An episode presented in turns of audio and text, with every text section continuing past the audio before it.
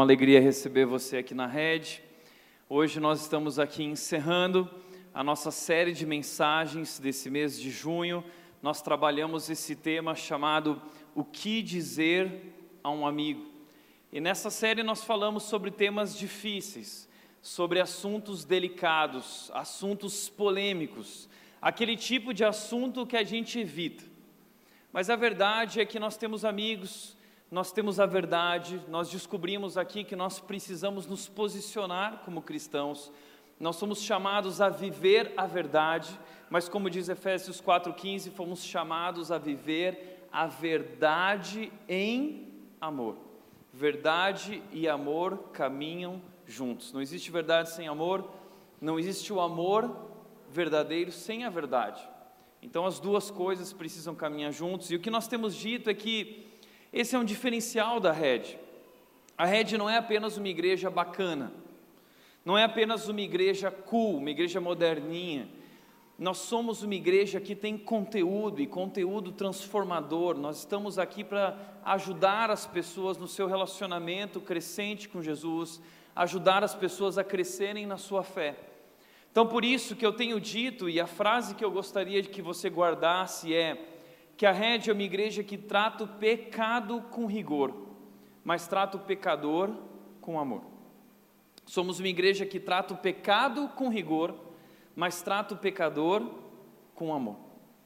Sobre isso é a nossa série, é uma série sobre como se posicionar biblicamente a respeito de assuntos difíceis da nossa cultura e sociedade, mas ao mesmo tempo como agir amorosamente, como se posicionar biblicamente, como agir amorosamente. Nós falamos sobre homossexualidade, nós falamos sobre divórcio, nós falamos sobre pornografia, e hoje nós vamos encerrar a nossa série falando sobre superstição superstição. Provavelmente, ao longo dessa mensagem, você vai ouvir eh, várias vezes eu falando essa palavra da maneira errada, tá bom? Você vai ouvir eu falando superstição, mas o certo é superstição. Ah, mas é uma palavra difícil. Então me perdoe se isso acontecer, tá bom? Eu gostaria de então começar definindo superstição, tá bom? O que é a superstição? É todo o temor por coisas sobrenaturais, que leva o ser humano a práticas diversas em busca de proteção. Então é todo tipo de, de temor que o ser humano vive com relação à sua vida, aquele medo do que pode acontecer, e na busca por proteção, recorre a esse sobrenatural através de objetos, através de crendices, através de rituais, através de práticas. A superstição é um tipo de fé, ok? E existe muita superstição na nossa cultura brasileira.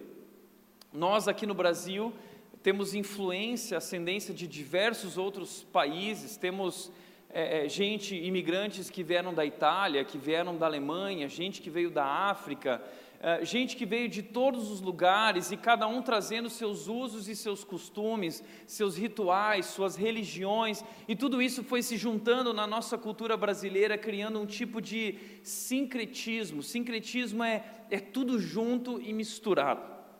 Então, hoje no Brasil, nós temos diversas superstições espalhadas não só naqueles que não são da igreja, mas inclusive dentro de nossas igrejas nós temos essa influência das superstições. E por que tanta superstição? Por que tanto? Por que, que o brasileiro gosta tanto disso? Por que, que em época de jogo do Brasil a gente começa a falar sobre isso de novo? Ah, você não quer convidar aquela pessoa para ir na sua casa porque você acha que ela é pé frio, né? Não, ele é pé frio. Toda vez que ele vem aqui em casa, o Brasil perde o jogo. Eu não quero. É, você pode convidar qualquer dia ele, mas não no dia do jogo do Brasil. Por que a superstição? Em primeiro lugar, por uma questão de curiosidade. Uh, nós somos curiosos. Nós temos essa. Nós somos atraídos pelo mistério. Somos atraídos por aquilo que é diferente, por aquilo que nós não conhecemos.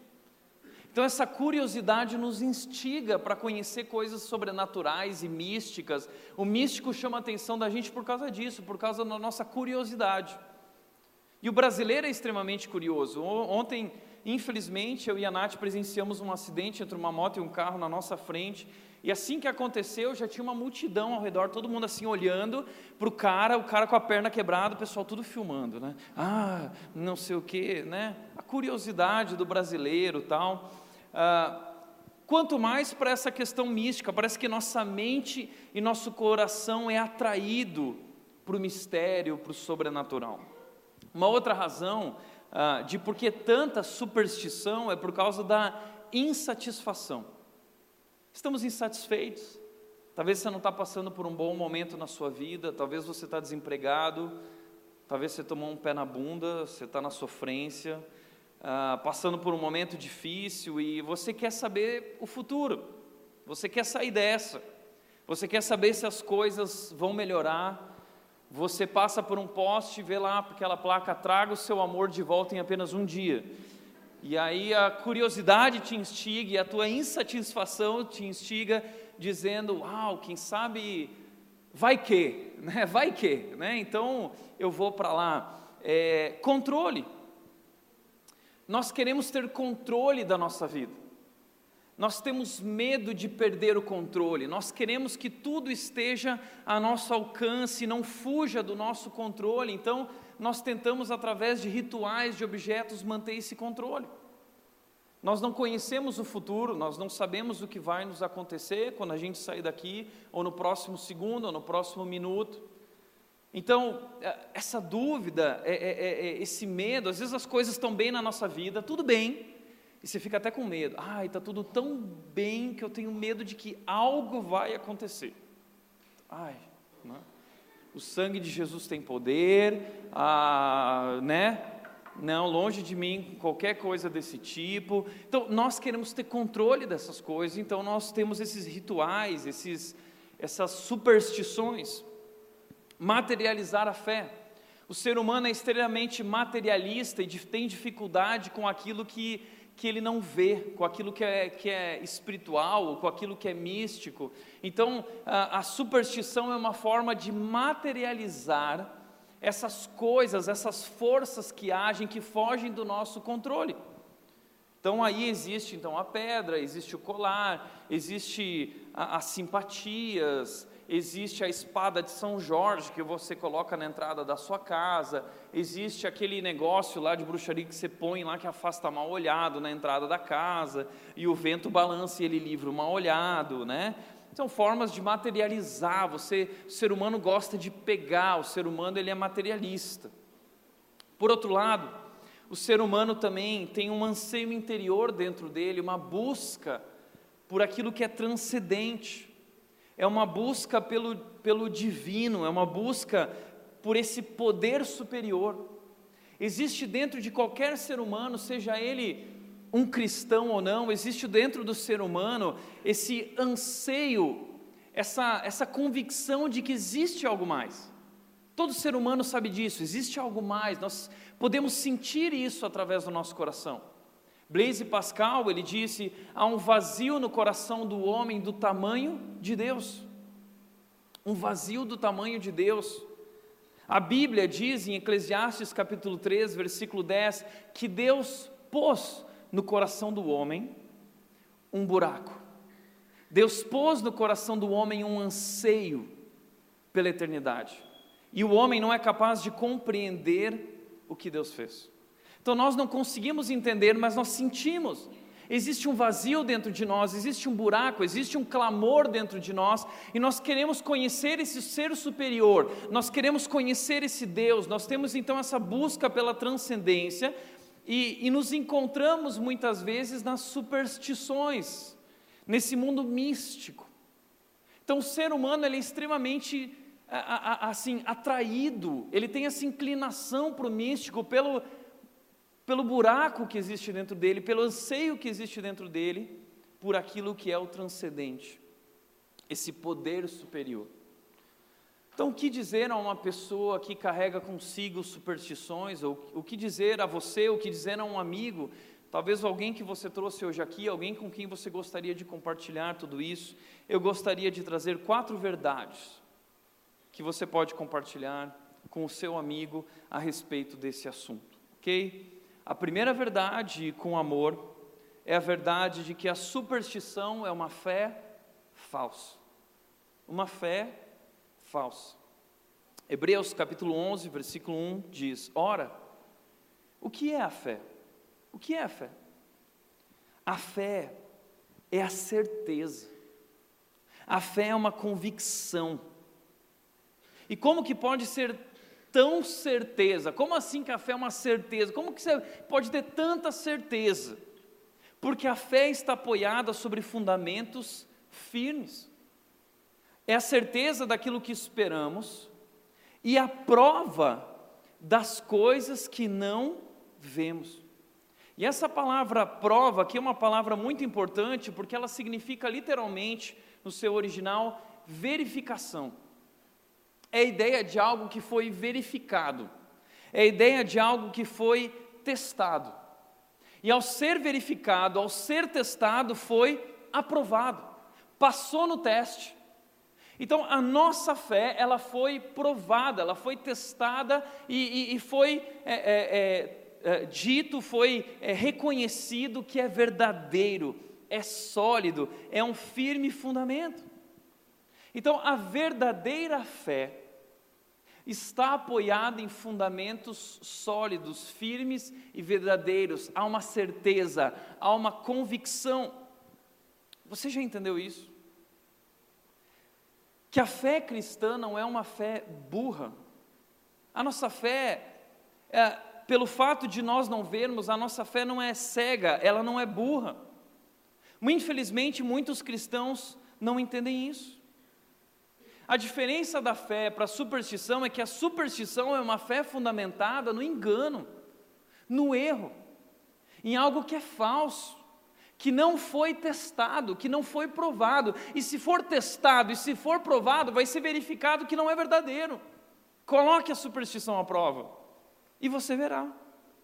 É fundamentada, na verdade, em costumes, em tradições, em achismos, em medos, em tentativas bobas de controlar o nosso próprio destino.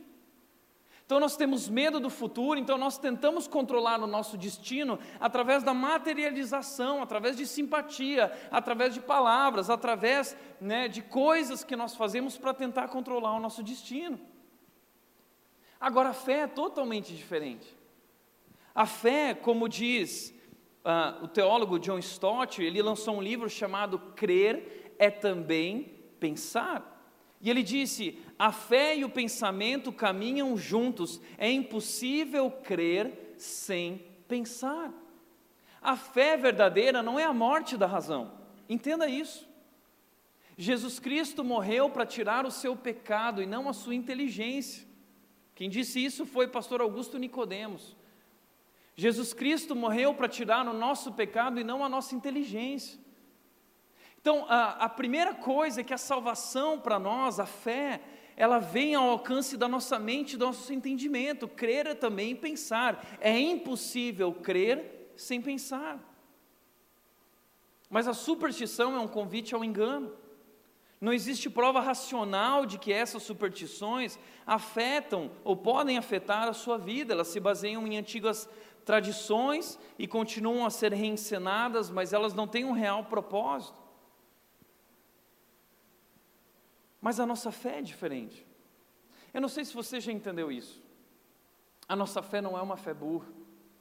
Nós temos provas.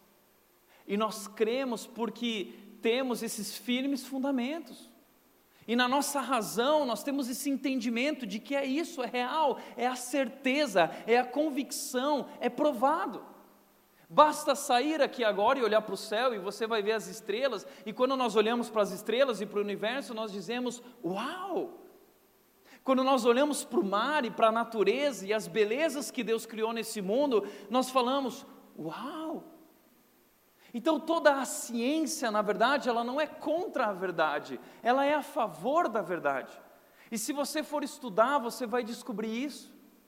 A verdade é que, infelizmente, nós cristãos, nós acabamos não é, é, nos aprofundando na nossa fé, a gente vive no rasinho, a gente não mergulha, a gente não busca profundidade, mas se você for buscar profundidade, for estudar, você vai descobrir que a ciência de hoje está trazendo provas de que a nossa fé é a fé verdadeira você vai descobrir que ao longo da jornada, muitos físicos, muitos biólogos, muitos cientistas, ao estudarem os fenômenos, ao estudarem o universo, eles descobrem a verdade de que existe algo. Essa é a conclusão de todos os cientistas ao olharem para o universo. Stephen Hawking acabou de falecer algum tempo atrás, ele era um ateu, mas ele mesmo declarou, dizendo: quando nós olhamos para o universo, nós podemos concluir que tudo isso foi formado por algo inteligente. Eu, como físico, como cientista, não posso dizer que é Deus, eu não me atrevo a ir para o campo da religião, eu vou ficar no meu campo da ciência. Mas todos chegaram a uma conclusão: existe algo. Eu não sei se você sabe disso, mas quando você olha e vai estudar, você descobre que todo o universo é matemático. Tudo é matemática perfeita, exata, uma matemática que o ser humano não consegue nem é, é, é, mens, é, mensurar. O ser humano não consegue nem compreender com tamanha exatidão do universo. Alguns casos, por exemplo, a Terra está na posição perfeita em relação ao Sol. Um pouco mais próximo nós seríamos queimados, um pouco mais distante nós seríamos congelados. A gravidade no planeta Terra ela está uh, no cálculo exato. Se fosse mais, nós seríamos esmagados. Se fosse menos, nós iríamos sair voando e flutuando e não conseguiríamos parar no chão. Tudo é perfeito, tudo existe harmonia, o ângulo em que a Terra está em relação aos outros planetas, a forma como o sistema solar funciona, tudo, tudo aponta para a verdade de que existe algo maior, inteligente. Se você for olhar para as recém-descobertas do DNA humano, o genoma, os cientistas estão olhando para o genoma do ser humano e estão dizendo: Uau! Quem foi que calculou isso? Porque tudo é extremamente calculado, é algo intencional. Todo mundo sabe disso que vai estudar. O universo é intencional. Ele não é fruto do acaso. Se você for estudar, você vai descobrir que é preciso mais fé para crer no ateísmo e no Big Bang e na evolução do que para crer na criação de um Deus poderoso. É preciso muito mais fé. Por isso, ser um ateu, para ser um ateu não é preciso ser inteligente, pelo contrário.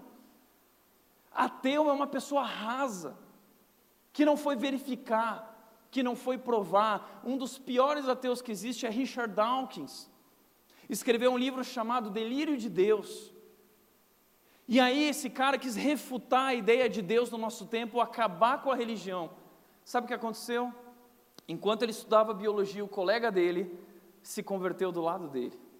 Enquanto Richard Dawkins escreveu O Delírio de Deus, o colega dele escreveu então O Delírio de Dawkins, refutando tudo, todos os argumentos é, é, manipulados do Richard Dawkins. Se você for ver na internet, você vai descobrir uma discussão entre o Richard Dawkins e, se eu não me engano, o John Knox.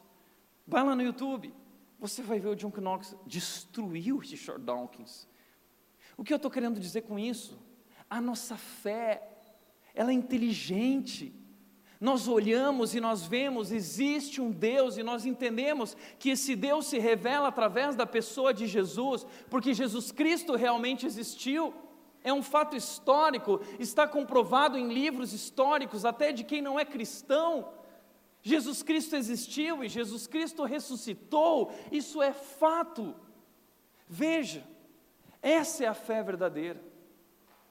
E nossa fé está apoiada nesses fatos firmes, fundamentos. Se você for estudar a Bíblia, você vai descobrir que livro incrível e maravilhoso, historicamente correto, cientificamente correto, arqueologicamente correto. Se você for olhar no, no Netflix, existe um documentário chamado O Gênesis é a História. E homens famosos, muito famosos do mundo do cinema de Hollywood, decidiram fazer um filme para mostrar que o livro de Gênesis é comprovado pela ciência. E eles mostram isso através dos cânions americanos, que tudo aquilo na verdade foi formado por um grande evento na história que foi o dilúvio. O que aconteceu com os dinossauros? Tudo isso sendo provados por doutores, dizendo o Gênesis é a história. Mas talvez você não sabia disso porque você não foi estudar. Isso é uma pena de nós cristãos, porque nós não sabemos defender a nossa fé. Mas a nossa fé não é burra. Na verdade, você tem tudo, tudo, tudo para mostrar a razão da sua fé a todo aquele que te questionar. Corra atrás, vai descobrir. Agora, superstição, ela não tem base na realidade. E se você for provar, você vai descobrir que não é verdade. Deixa eu te mostrar algumas superstições antigas, que vêm desde lá o Egito. Uma delas é o horóscopo. Horóscopo, quanta gente vê o horóscopo? O signo. Às vezes uma pessoa chega para mim e pergunta: Tiago, qual é seu signo? Eu não sei o que eu respondo. Né, eu fico. Aí as pessoas vivem em função disso. Né? Uma pessoa esses dias me encontrou que no trabalho a pessoa virou e ficou lendo o horóscopo de todo mundo e ficou lendo que alguém do trabalho ia trair ela e ficava perguntando assim: quem aqui vai me trair? Quem aqui vai me trair? Né? Então o horóscopo sempre vem com essas coisas gerais, assim, uma grande coisa vai acontecer na sua vida. Ah, uma coisa terrível vai acontecer na sua vida. Uma pessoa vai te trair. Amigo, a gente é traído o tempo todo, não é? É assim. Esse negócio virou até gospel. Teve um amigo meu que foi numa igreja, e aí uma grande cantora gospel desceu do palco e chegou no meu amigo e falou assim: Deus está falando comigo. Aí ele falou: ah, é? Falando, frente todo mundo. Ela falou assim: Deus está falando que você passou por uma grande decepção na sua vida. Daí ele disse: Nossa, Tiago, como que ela sabia disso? Aí eu falei assim: Nossa, puxa, quem nunca passou por uma grande decepção na vida? Né? Sabe essa revelação genérica? Ok? Isso é, isso é um absurdo. Todos nós passamos por isso. Então, meu amigo, se você for pegar o horóscopo de outra pessoa, você vai ver que bate com você também, porque tudo é muito genérico. Pede para pôr nome lá, põe o nome de quem é a pessoa, aí não põe, né? Vidente, tarô, vidente que revela o futuro. Aí você está curioso, você vai lá e leia minha mão. E aí você entrega lá para a pessoa, deixa eu ver aqui a sua mão, você entrega a mão, a pessoa lê as linhas da sua mão e fala assim: ah, você vai conhecer um grande amor na sua vida. Uma, um amor vai aparecer na sua vida. A pessoa fala o que você quer ouvir, e as pessoas caem nisso. Tarô, procurando o futuro através da revelação das cartas. Mapa astral, uma porção de coisas que vem de muito antigamente. Existem superstições também que eu vou chamar de culturais, que são muito fortes aqui no Brasil. O trevo de quatro folhas. Você vê um quatro, trevo de quatro folhas e coloca dentro da Bíblia, né? que o trevo de quatro folhas dentro da Bíblia aí vai ser um negócio poderoso. Imagina, o trevo de quatro folhas já é poderoso dentro da Bíblia. Coloca no Salmo 91, né? Cueca da sorte. Quem aqui tem uma cueca da sorte? Agora você não levanta a mão, né? Mas você está com a cueca amarelinha aí, que eu sei só porque amanhã tem o jogo do Brasil cueca amarelinha já está preparada. Lá amanhã acordou de manhã, coloca a cueca amarelinha. Cueca com o nome do Neymar. Essa é a cueca do Luiz Felipe, porque ele é pirado no Neymar. Né? Cueca da sorte. Gato preto. Passou um gato preto, fica preocupado, né? Ah, Jesus, gato preto. Bater na madeira entrar com o pé direito, né? vai entrar em campo, tem que entrar com o pé direito, vai acordar, acorda com o pé direito, seja lá o que vai fazer, faz tudo com o pé direito, porque tem medo, né? Ah, deixa eu entrar na rede com o pé direito. Né? São superstições culturais. Existem outras superstições hoje que eu vou chamar de superstições da nova era. O que é isso? Tem um senhor muito querido na nossa igreja, ele trouxe toda a sua família aqui para a igreja, eu amo muito ele. E ele, ele sempre vem para mim, ele diz: Tiago, você precisa pregar sobre a nova era. Você precisa pregar sobre a nova era. E sabe que ele tem razão. Porque uma das coisas mais surpreendentes hoje é essa tendência religiosa que se chama nova era. O que é isso? Lembra que na década de 80, 90 se falava sobre não, a nova era. O ano 2000 vai lançar a nova era, e aí tinha aquele símbolo lá, o preto e o branco misturado, tudo junto. Pois bem, aquele assunto morreu, mas ele ele acontece.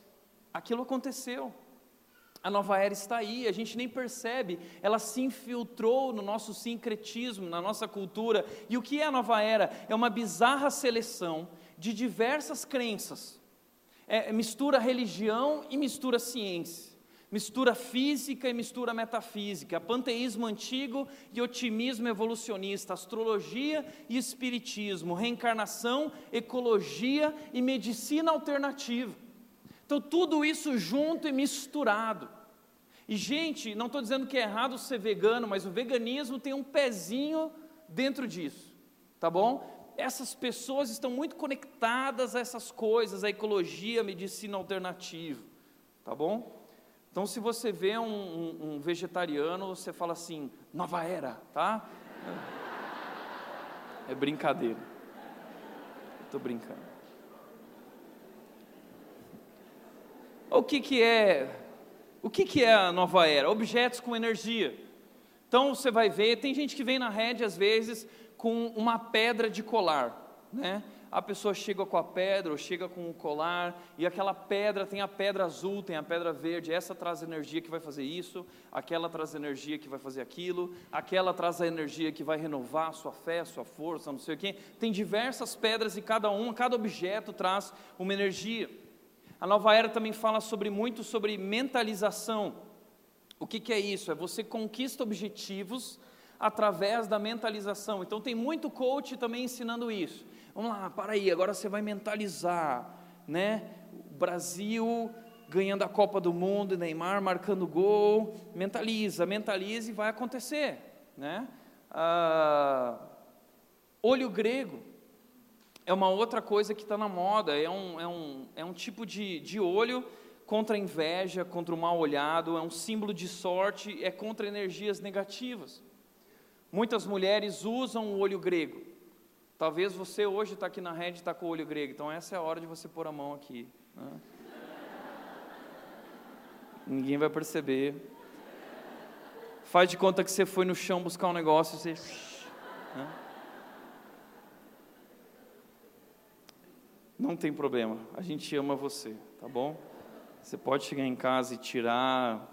Enfim, diz que foi culpa do seu marido, que ele te pede para usar isso e você nem queria usar, entendeu? Inventa uma desculpa. Mantra. Eu tenho visto muita gente usando mantra. Ah, todo dia, começa a semana, segunda-feira, com um mantra, olhando para o sol, a natureza, e fala assim: ó oh, poder divino, que coisas boas venham à minha vida durante essa semana. E aí sempre, ah, esse é um mantra que eu faço porque ele vai trazer energias positivas. Mantra, isso está na moda. Viagem astral. Viagem astral é algo que está muito na moda. O que, que é a viagem astral? É a capacidade natural que todos nós temos de sairmos temporariamente do nosso corpo físico e visitarmos as dimensões espirituais da vida. Você já fez uma viagem astral? É muito legal. Tá? Talvez você está com problemas financeiros, né? não tem dinheiro para viajar, não, não sabe o que vai fazer. Então faz uma viagem astral. Tá? E aí você vai visitar destinos espirituais e vai conhecer realidades profundas. E... Mas muita gente acredita nisso. Existe um negócio hoje que é um tipo de seita, tá? Que se chama Pró-Vida. Você vai ver nos carros por aí escrito o seguinte: muitos carros está escrito assim: se você estiver preparado, uma força maior o levará ao pró-vida. Uma força maior. E aí você segue aquele carro para ver onde ele vai, né? Eu vou criar o adesivo da Red. Quando você estiver preparado, você será levado por essa força maior, a Red. Né? E aqui você vai descobrir que essa força maior se chama Jesus, não tem nada disso. Mas o pró-vida não fala sobre isso. O pró-vida é outra coisa, é um outro tipo de força. O que é o pró-vida? é a mesma estrutura de sociedades como a maçonaria. É, é, tudo é meio, né, assim, não, você tem que ser convidado, eu te convidei, é tipo Orkut, tá? Você só pode entrar se for convidado. Aí a pessoa se sente, nossa, eu fui convidado né, para a maçonaria, eu fui convidado para o Provida. E aí no Provida você vai aprender a usar o cérebro. Você vai atingir a sua capacidade total do cérebro. Tá? Porque a gente só usa, segundo eles, 15%, você vai usar 100% do teu cérebro. Uau, eu quero isso, estou precisando. Né? Tem gente que usa menos, usa só 1%. Dois, ah, eles dizem que a energia do pensamento é capaz de materializar desejos. Então, eles falam sobre a energia do, do, do pensamento, é, a mentalização. A viagem astral é algo muito presente no Provida. E o que, que é? Na verdade, o Provida é uma mistura de psicanálise com neurolinguística, princípios de física com jargões de autoajuda, retórica evangélica tá? com estrutura de maçonaria e parapsicologia com ficção científica. É tudo que você vai encontrar dentro do Provida. E as pessoas que estão lá acham o máximo, incrível. Não, porque é fundamentado, fundamentado coisa nenhuma. É tudo distorcido, é tudo distorcido. Uma outra coisa que existe é o budismo. Está na moda agora, uma das religiões do nosso tempo. O que, que é o budismo? O budismo é um príncipe que era muito rico no Oriente e, e ele não era feliz.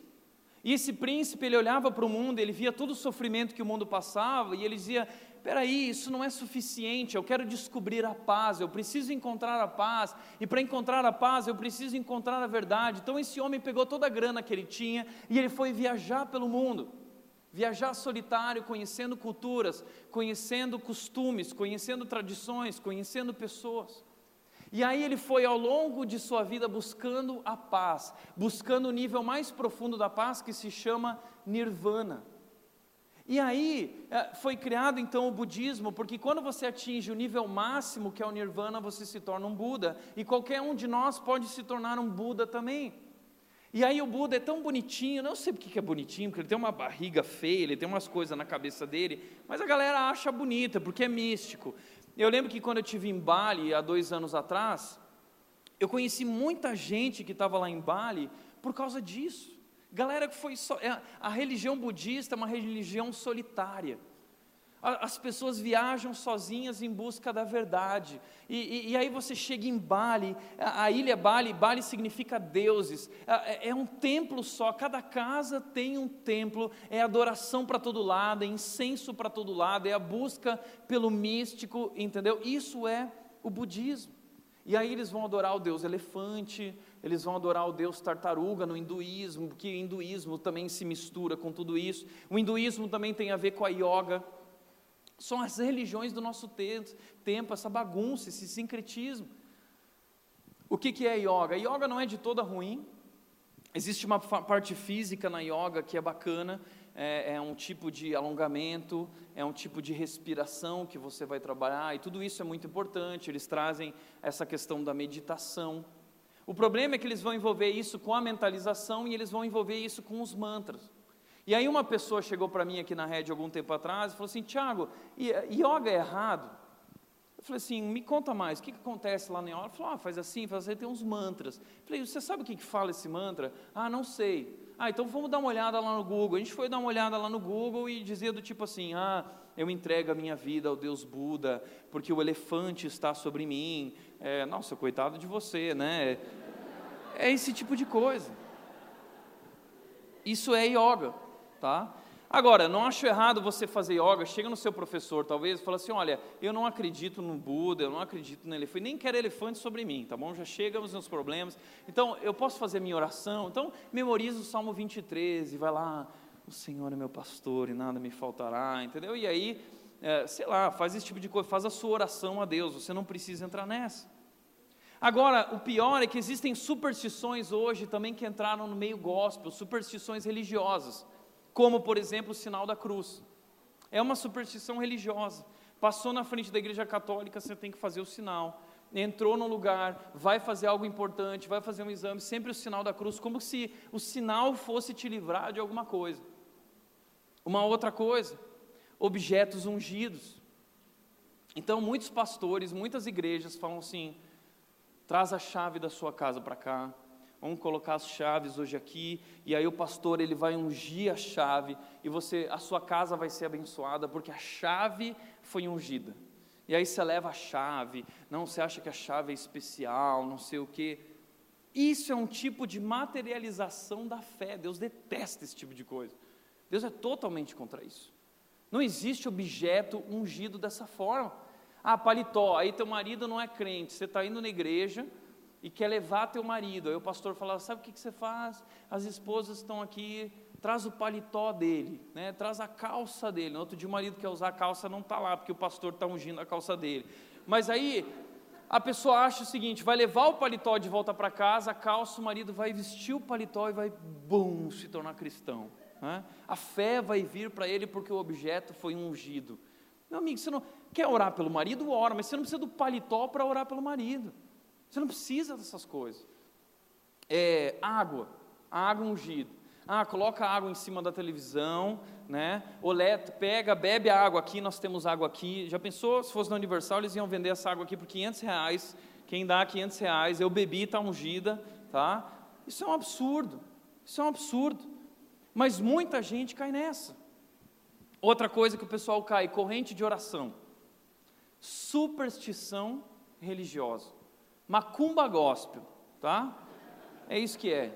E aí você recebe lá no WhatsApp assim: corrente do Pai Nosso por quem sofre de tal doença. Você precisa rezar um Pai Nosso e passar a mensagem a outras dez pessoas, senão a corrente será interrompida e você vai sofrer no inferno eternamente.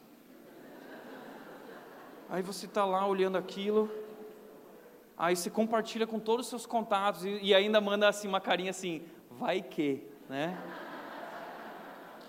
Está com medo. Aí tem crente que vem com aquele negócio de orar no monte. Já uma vez os crentes vieram para mim e perguntaram assim, pastor, o que, que você acha de orar no monte? Eu falei assim, eu acho que orar no monte é perigoso. É perigoso. Sabe por quê? Eu vi essa semana alguns vídeos de pastores e crentes que foram para o monte orar. E sabe o que aconteceu? Os bois atacaram eles. Os bois saíram correndo. Tem um pastor, vai lá ver. O cara está orando, orando, orando, e o boi está lá. Daqui a pouco o boi vinha em cima do cara.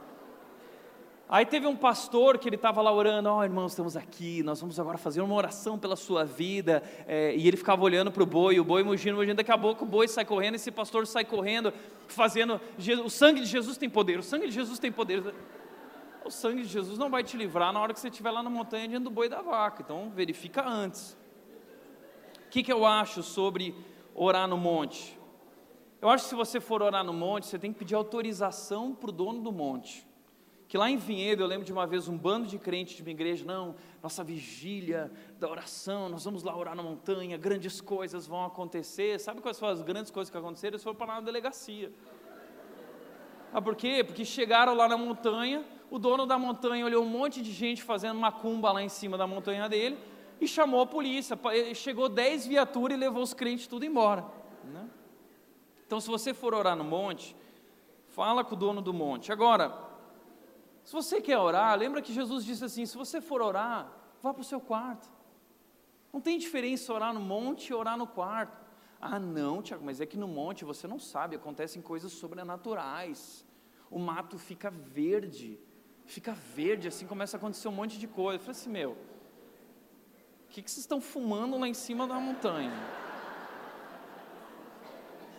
Você quer ver coisa sobrenatural, vai assistir Stranger Things, né?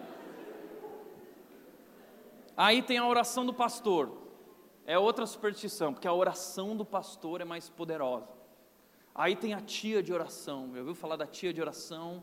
É uma mulher, a tia do coque, né? Aquela tia que tem uma oração poderosa. A gente tem medo da tia do coque, né? E aí o pessoal viaja é, distâncias longas para encontrar a tia do coque que vai fazer a oração poderosa que vai transformar a sua vida. Não existe isso na Bíblia. Isso é invenção gospel. Isso é idolatria de homens. Isso não existe, gente. Vá verificar, não é real. Ah, mas a oração dela. Meu, a oração não foi a oração dela, foi a oração.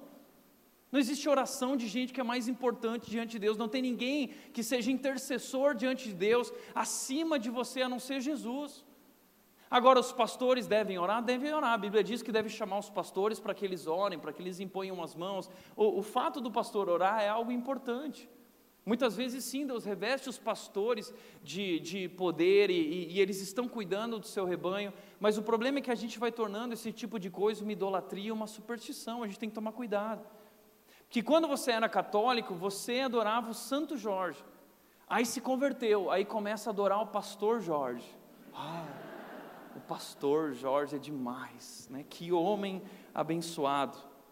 Esses dias eu vi um pastor famoso a gente teve uma conferência, uma, uma, é, uma exposição do meio evangélico, nós fomos lá com a equipe pastoral, esse pastor famoso do Brasil chegou lá e falou assim: agora eu vou fazer uma oração aqui, agora, eu vou fazer uma oração que vai mudar a determinação de Deus. O que Deus determinou na sua vida, agora eu vou mudar. Oh, é. Esse cara é top, mano. O cara está conectado com Deus ali, vai, vai falar assim: ó, oh, Deus, mudou agora, eu não quero mais isso aí, né? Infelizmente. Poder nas palavras, outro tipo de superstição gospel. As pessoas acreditam que tem poder nas palavras, e aí tem esses jargões com poder. Está amarrado. Está amarrado. E se falei está amarrado, então está amarrado, não vai acontecer nada. Outro jargão, o sangue de Jesus. O sangue de Jesus tem poder. Aí eu já vi gente que estava passando pela blitz policial e tava, não estava com os documentos em dia. E aí foi passando pela blitz policial e, falando assim: o sangue de Jesus tem poder, o sangue de Jesus tem poder, o sangue de Jesus tem poder. Ah, o sangue de Jesus tem poder para transformar teu coração e te ensinar a viver uma vida com integridade e pagar o que é devido.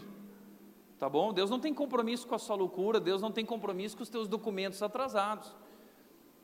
Dai a César o que é de César e dai a Deus o que é de Deus. Mas existem esses jargões, né? Ah, e cuidado com as palavras, porque elas têm poder. Sim, a Bíblia diz que a, a, as palavras têm poder de vida ou de morte, porque as palavras podem destruir a vida de alguém. Mas as palavras também servem de encorajamento. Nesse sentido, sim. Mas as pessoas levam as palavras a um outro nível de idolatria, a um nível de superstição. E aí, por isso que muitas cidades, na entrada da cidade, tem lá escrito assim: Jesus Cristo, Senhor de Indaiatuba. Gente, viu isso? Itu lá tem, Salto tem, Vinhedo tem, Jesus Cristo, Senhor de Valinhos, Jesus Cristo, Senhor. Porque eles acreditam que se declarar, então está declarado, então vai acontecer, porque há poder nas palavras. Então eles colocam na frente da cidade. Você passou isso, vem o símbolo da maçonaria do lado. Né? Jesus Cristo, Senhor da cidade de Vinhedo. Aí vem a maçonaria depois. Isso não funciona. Não é assim. Por trás da marcha para Jesus existe também esse pensamento de que há poder nas palavras e que há poder na sola dos teus pés. Então, onde você pisar, isso vai ser conquistado. Então, eles vão tá, andando por toda a extensão e eles vão declarando: Isso aqui é do Senhor, isso aqui é do Senhor. E eles vão falando, e vão falando. Essa é a teologia por trás disso. E nós não cremos nisso. Nós, eu creio. Superstição. Nós temos que tomar cuidado com essas coisas, nós vamos reproduzindo esse tipo de coisa.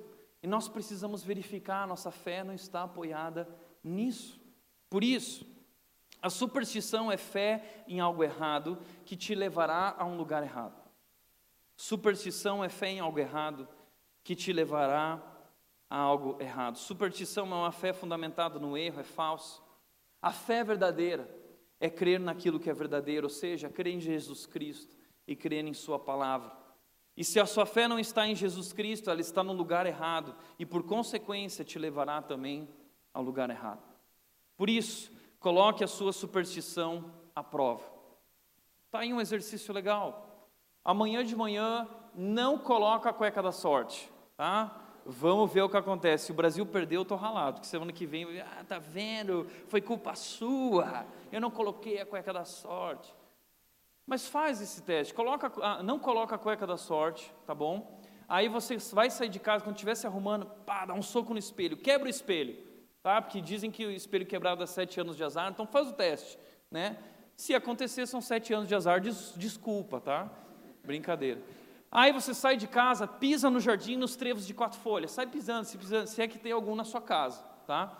E aí você passa debaixo de uma escada e vai adotar um gato preto, adota um gato preto, vê o que acontece. tá bom? Coloca a sua superstição à prova. Descubra a origem dessa superstição. Por exemplo, o trevo está baseado ah, na sua raridade na natureza. O pessoal era raro, então achava que dava sorte. E porque são quatro, e o número quatro é considerado algo místico, porque ah, são quatro os pontos cardeais, quatro as estações do ano, quatro os elementos químicos, terra, ar, fogo e água, quatro as fases da lua, quatro as letras do nome de Deus. Então o pessoal achava que ah, tem algo de especial no quatro, então vai dar sorte. Né? Gato preto, por que, que o pessoal tem esse preconceito, tadinho do gato preto, né? Devido a seus hábitos noturnos. O gato tem hábito noturno, então o pessoal achava que o gato preto ele tinha parte com o capeta, né? E se o bichano era da cor negra, então habitualmente estava associado às trevas, porque ele é preto, trevas, escuridão, e aí na Idade Média começaram a associar ele às bruxas, entendeu? E aí isso foi se tornando uma tradição.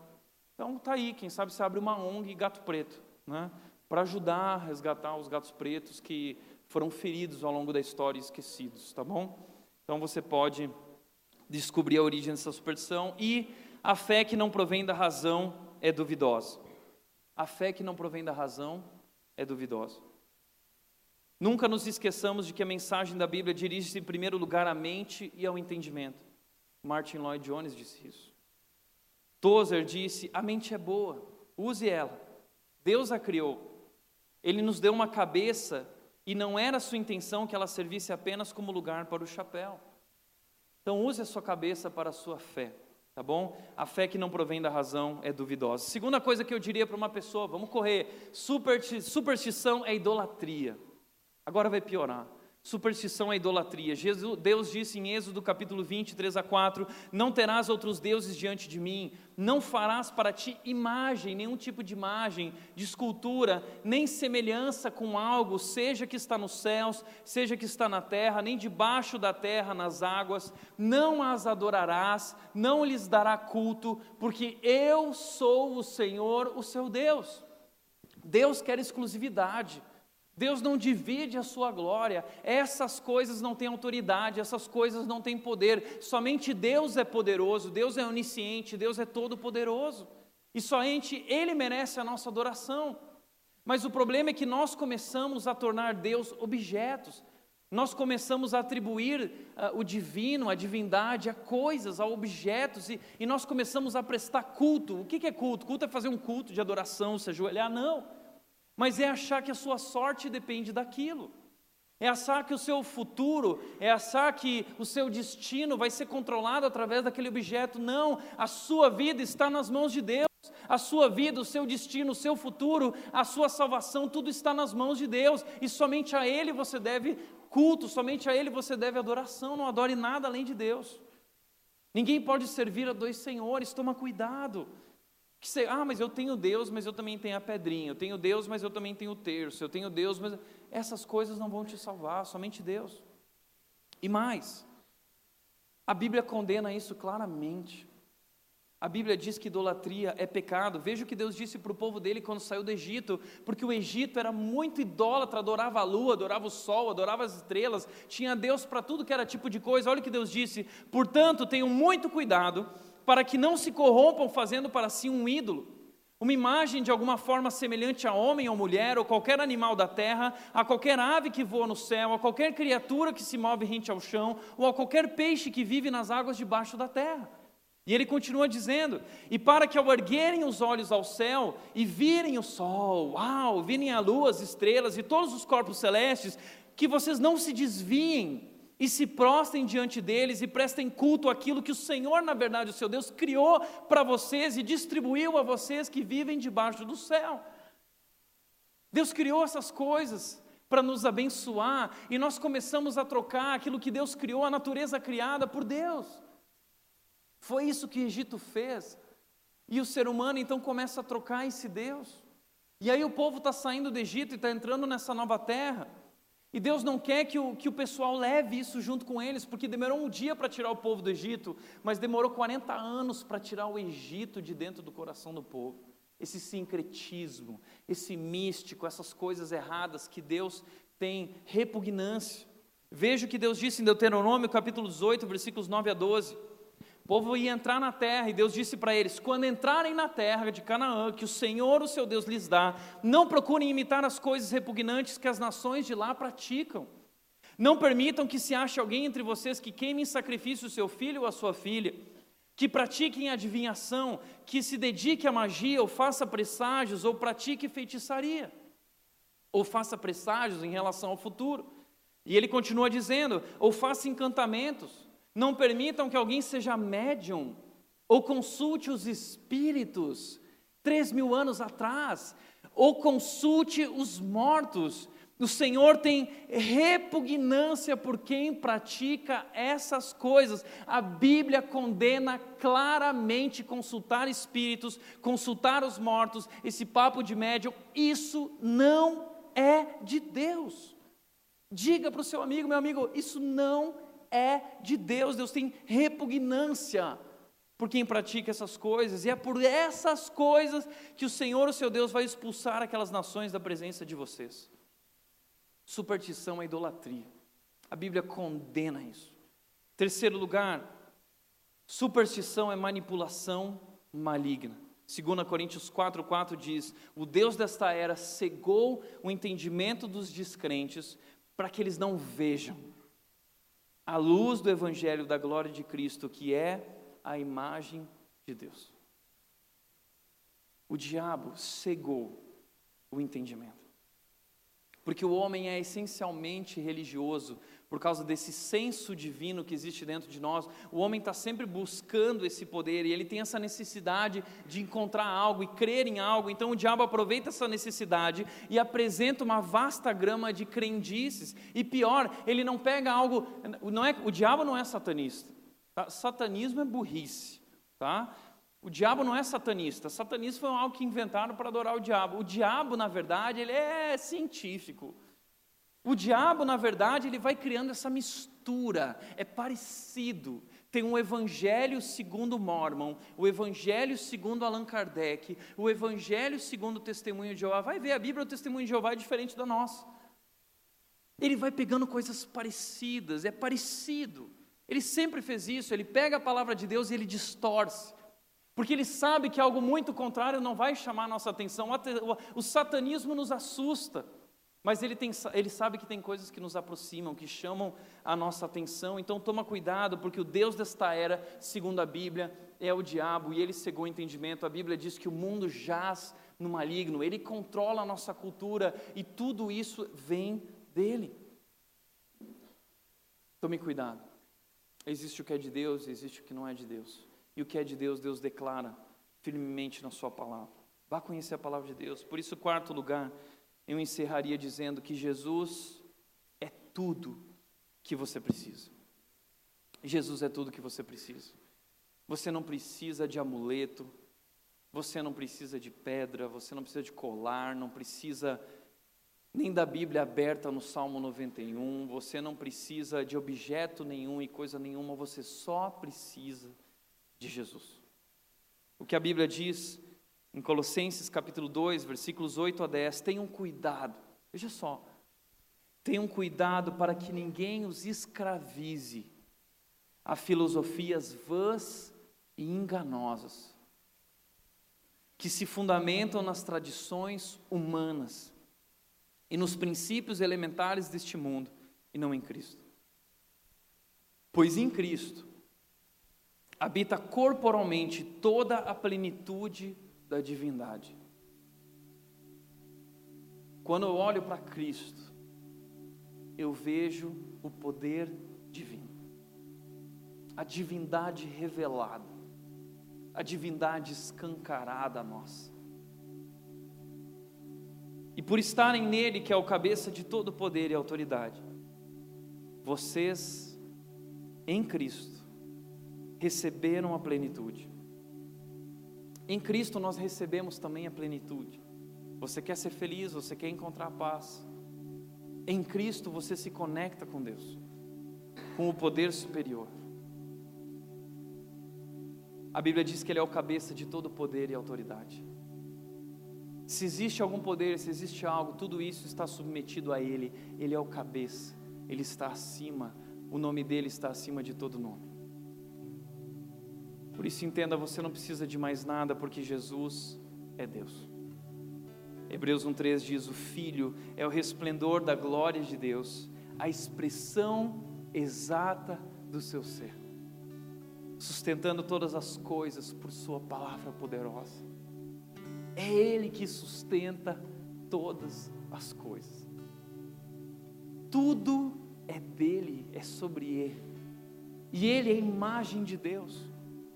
Quando você olha para Jesus Cristo crucificado, você vê quem Deus é. Eu lembro do dia que um jornalista, olhando a paixão de Cristo, escreveu dizendo: É impossível, essa história é mentira, porque um homem jamais poderia passar por isso. Mas é verdade, ele passou por isso. E como ele foi capaz de suportar tudo isso? Ele foi capaz por amor, porque ele ama você. E Deus se revela Deus mostra, Deus demonstra o seu amor para conosco, pelo fato de Cristo ter morrido por nós naquela cruz. E João 3,16 vai dizer que Deus enviou o seu Filho ao mundo, para que todo aquele que nele crê não pereça, mas tenha vida eterna. Deus amou de tal maneira, Deus amou tanto o mundo, Deus ama tanto, tanto, tanto você. E quando você olha para Cristo, você precisa entender isso. E você precisa entender o que outras religiões dizem, e, e me perdoe se você está aqui, você veio de outra religião, mas eu preciso dizer a verdade para você. Allan Kardec, Chico Xavier, eles não acreditavam em Deus, em Jesus. Jesus para eles não é Deus. Sabe que eles acreditam? Que Jesus é um Messias evoluído e que qualquer um de nós pode se tornar um Messias também, porque Deus, ele tem um conselho, uma diretoria dos espíritos evoluídos.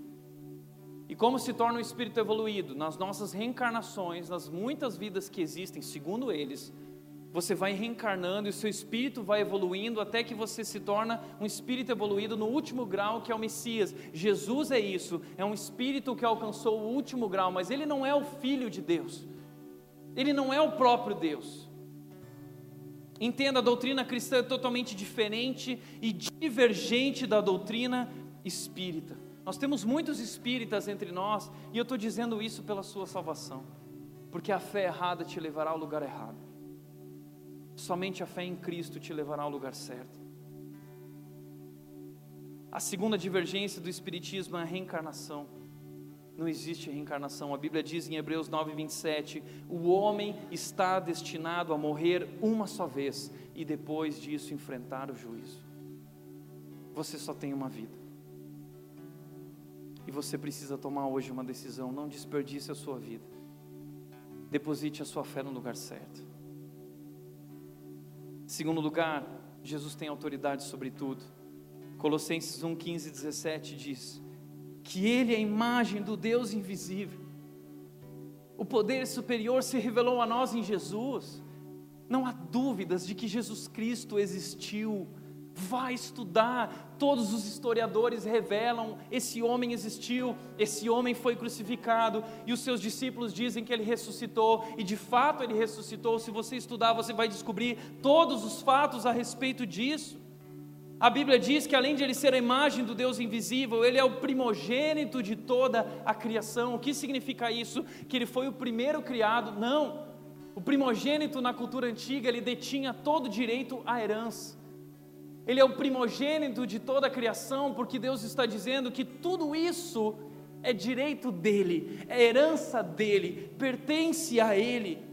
Nele foram criadas todas as coisas nos céus e na terra. Entenda, você não foi criado para ser feliz, você foi criado como um presente para Jesus. Você é um presente para Jesus. Todas as coisas foram criadas para o seu filho Jesus. Por isso, Deus já sabia o que iria acontecer quando Ele criou você, mas antes de Deus dizer haja luz, Ele já havia dito haja cruz. Você pertence a Jesus e Jesus declarou isso na cruz: Eu amo você. Todas as coisas foram criadas para Ele nos céus e na terra, visíveis e invisíveis, sejam tronos ou soberanias, poderes ou autoridades, todas as coisas foram criadas por Ele e para Ele é tudo sobre Ele. Tudo aponta para Ele, as estrelas apontam para Ele e declaram a glória dele. Ele é a razão de tudo e Ele tem o poder e autoridade sobre todas as coisas. Não cai uma folha de uma árvore sem o consentimento de Deus, não cai um fio do seu cabelo sem o consentimento de Deus. Os astros estão debaixo de Sua autoridade e não podem realizar nada sem o seu consentimento. Ele é antes de todas as coisas e nele tudo subsiste. Tudo existe nele, tudo encontra propósito nele, tudo faz sentido nele. Talvez por isso você é tão infeliz. Porque você não entendeu que o seu propósito de vida está conectado a esse homem, Jesus Cristo, Deus. Ele é a nossa paz, ele é a nossa verdade. Teve um pastor americano chamado Louis Giglio, da Passion City Church, e ele reuniu uma série de sons da natureza. Ele pegou o som das estrelas, que elas emitem um som, e ele pegou o som das baleias do mar, e ele pegou o som dos golfinhos, ele pegou o som dos animais, ele pegou o som da natureza e do vento, e ele juntou tudo isso. E ficou uma música linda, e ele diz: Estão ouvindo? É a natureza louvando o Criador.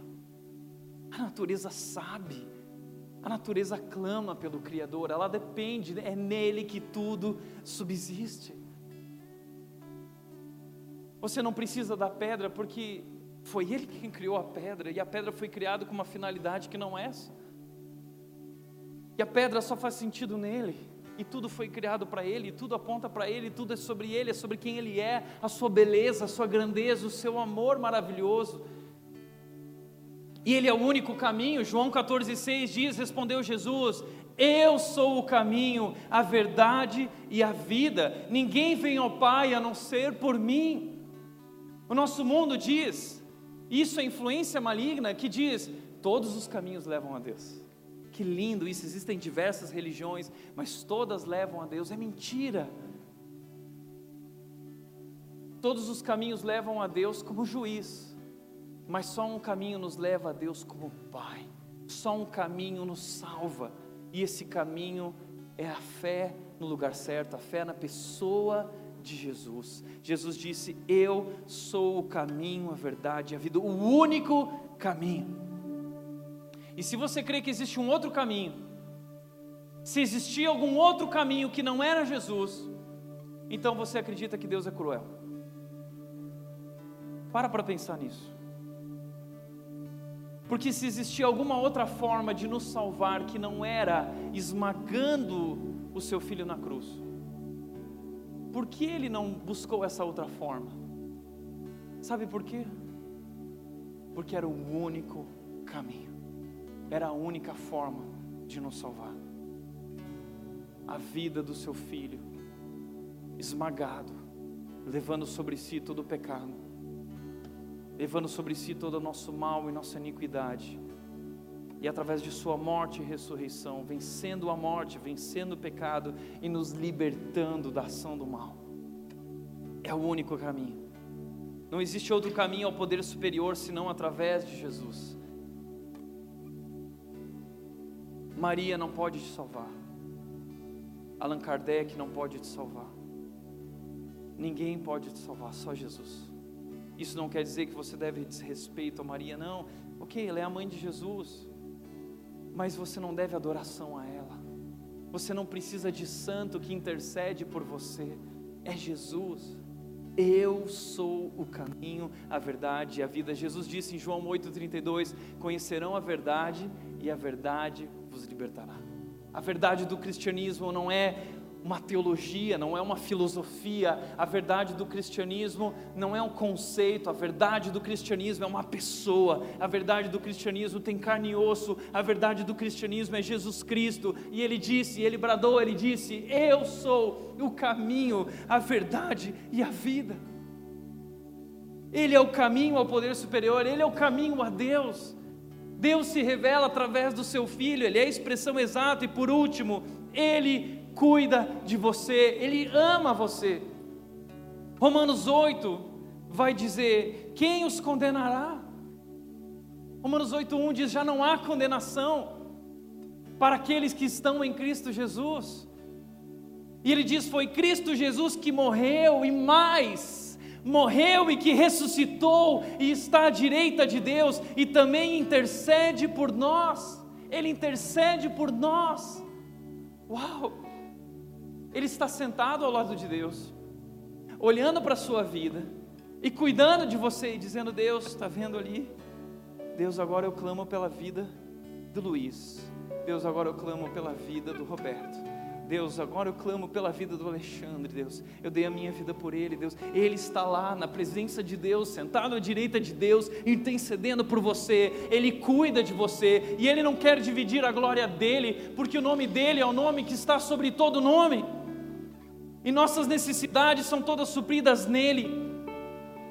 E é ele que restaura, é Ele que cura, Ele tem poder, Ele que salva e Ele quer fazer tudo novo em sua vida, Ele quer te ajudar a reconstruir um novo começo. O cristão não precisa mais de amuletos, não precisa dos astros, não precisa de mágicas, nem de santo, nem de Maria. A nossa sorte não depende de nada disso, nosso futuro, a nossa proteção está em Jesus Cristo. Ele é tudo que nós precisamos. Quem crê em Jesus tem tudo que necessita para ser feliz. Então, resumindo a nossa série, todos os assuntos que nós falamos, se você não entendeu nada, guarda o seguinte: diga apenas para o seu amigo o seguinte: Jesus é tudo que você precisa. Não interessa qual é o seu pecado, não interessa qual é o seu problema, não interessa qual é o seu passado, quem está em Cristo é nova criatura, as coisas antigas ficaram para trás e tudo se fez novo. Jesus Cristo é tudo o que você precisa. Portanto, para encerrar, em primeiro lugar, onde você deposita sua confiança em Jesus ou em superstições? Segundo, se a sua fé não está em Jesus, ela está no lugar errado e te levará também ao lugar errado. Terceiro e último lugar, livre-se de todas as superstições, amuletos, mantras, colares, pedras, objetos, e agarre-se firmemente à fé em Jesus. É suficiente, é capaz de transformar a sua vida e te salvar. É tudo o que você precisa, nada mais. Tudo. Em Atos 19, Paulo chega pela primeira vez em Éfeso. E Éfeso era uma cidade grande, cheia de magia, cheia de ocultismo. Havia um templo para a deusa Diana, haviam sacerdotisas e, e era um sincretismo, era uma mistura de coisas. Éfeso. Então Paulo chega, e ele começa a pregar sobre a verdade de Jesus Cristo. E Jesus Cristo começa a transformar a vida daquelas pessoas e começa a operar milagres e começa a curar. E a Bíblia diz em Atos 19, vá depois ver isso, que vendo essas coisas, o povo começou a se reunir em praça pública e eles traziam seus livros de magia, eles traziam seus amuletos, eles traziam todas essas coisas que antes se agarravam firmemente, tentando controlar o próprio destino Agora então, chegando diante de Deus e se rendendo, abandonando essas coisas e se livrando dessas coisas, e diz a Bíblia que eles queimaram em praça pública e o valor ultrapassou 50 mil dracmas. É um valor absurdo, milhares e milhares e milhares de reais de objetos sendo queimados em praça pública, porque eles descobriram que Jesus é tudo que nós precisamos, nada mais, nada mais. Por isso, o nome de Jesus é o nome que está sobre todo nome. Renda-se a Jesus, descubra quão lindo esse nome é, descubra quão maravilhoso esse nome é, descubra quão poderoso esse nome é. E liberte-se de todas as suas superstições e agarre-se firmemente à fé verdadeira, a nossa fé em Jesus Cristo, o Filho de Deus, que morreu e ressuscitou por nós. Amém? Então fica de pé e nós vamos adorar o único que é digno na nossa adoração, o único caminho, a verdade e a vida, Jesus Cristo. Cante, adore Jesus, Ele deu a vida por você, Deus ama você.